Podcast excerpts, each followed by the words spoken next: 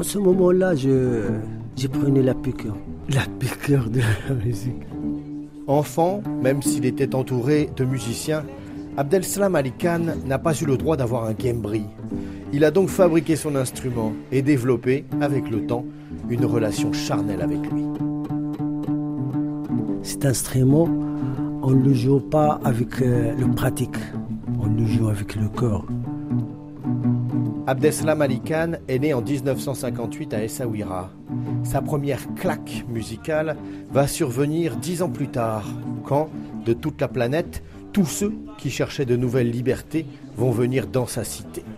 À l'époque, ici à Essaouira, il y a le mouvement hippie, il y a mon frère avec Abdelrahman Paka, et à l'époque Jimi Hendrix, il est venu à Diabat. Ils ont été avec lui quand il retourne ici à la maison. Il joue et moi, ils veulent pas me laisser d'entendre la musique et tout ça parce qu'il faut aller à l'école, il faut. Quand eux, ils sortent, je prends le gimbri.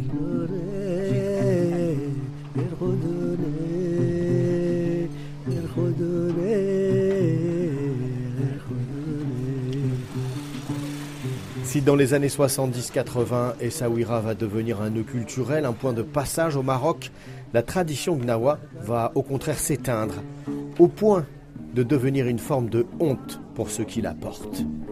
Mes filles, à l'époque, ils ne peuvent pas dire à l'école que mon père est gnawi. Parce que la pauvre musique à l'époque, c'est gnawa.